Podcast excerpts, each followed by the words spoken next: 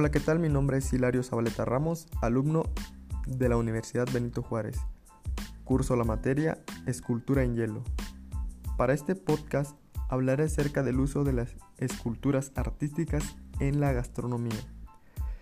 Antes de comenzar, es muy importante hacer un breve recorrido desde sus inicios. El arte de la escultura en hielo se fue expandiendo logrando que China fuera uno de los países sobresalientes en este ámbito, aunque América no se queda atrás, ya que los mayas y aztecas iniciaron ese arte con piedras para después perfeccionarlas con fruta, mantequilla, chocolate y hielo. El hielo se debe seleccionar cuidadosamente para que se ajuste a los propósitos del escultor y debe estar libre de impurezas indeseadas.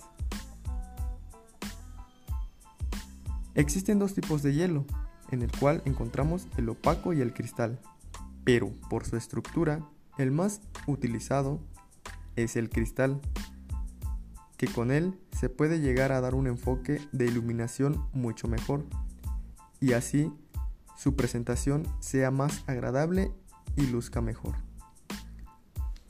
En el ámbito gastronómico, esta práctica ha logrado ser muy popular, ya que desde el proceso de elaboración hasta su terminado y presentación logran mantener cautivado al espectador, disfrutando de hermosas figuras con las cuales pueden decorar en eventos sociales.